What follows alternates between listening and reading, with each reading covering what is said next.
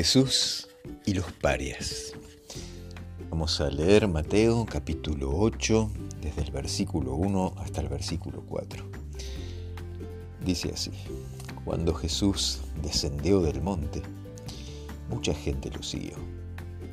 En eso vino un leproso, se postró ante él y le dijo, Señor, si tú quieres, puedes limpiarme. Jesús extendió su mano lo tocó y le dijo, así lo quiero, sé limpio. Y al instante quedó limpio de su lepra. Entonces Jesús le dijo, mira, no lo digas a nadie, pero ve, muéstrate al sacerdote y presenta la ofrenda que mandó Moisés para que le sirva de testimonio.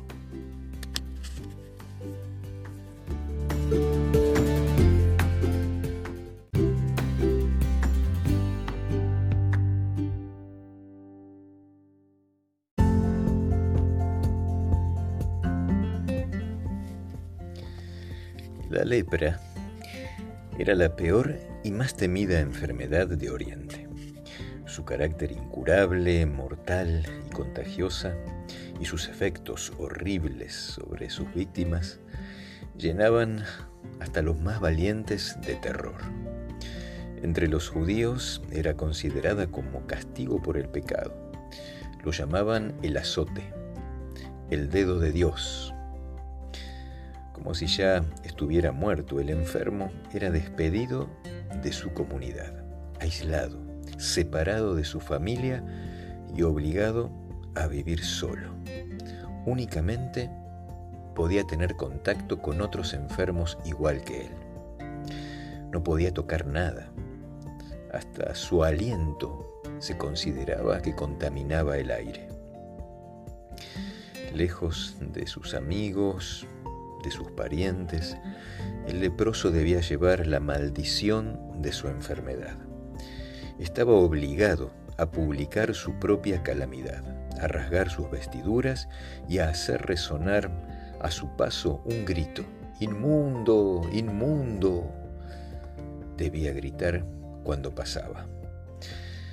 Cuando este leproso en particular se enteró del ministerio de Jesús, un rayo de luz iluminó su corazón. Pero también se le vinieron todos los miedos juntos. ¿Cómo podía acercarse? ¿Sería aceptado? ¿Haría Jesús como los fariseos? ¿Recibiría una maldición por su condición? ¿Lo echarían? Mil miedos se le vinieron a su mente. Pero un día fue hasta cerca del lago donde estaba Jesús. Desde lejos escuchó sus palabras y sus palabras le dieron ánimo.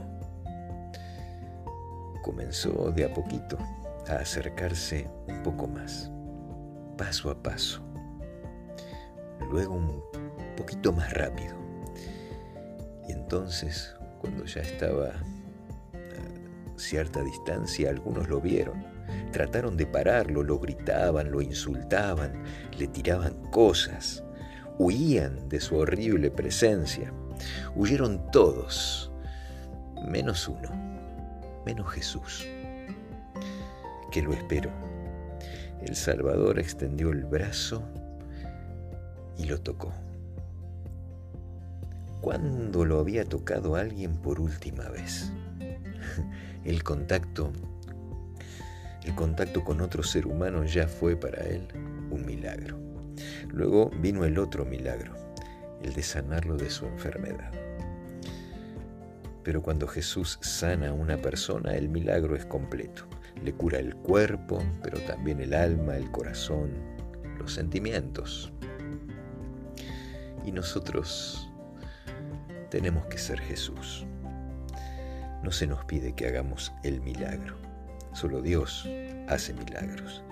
Pero sí que hagamos lo que podemos, algo pequeño, como acercarnos y tocar.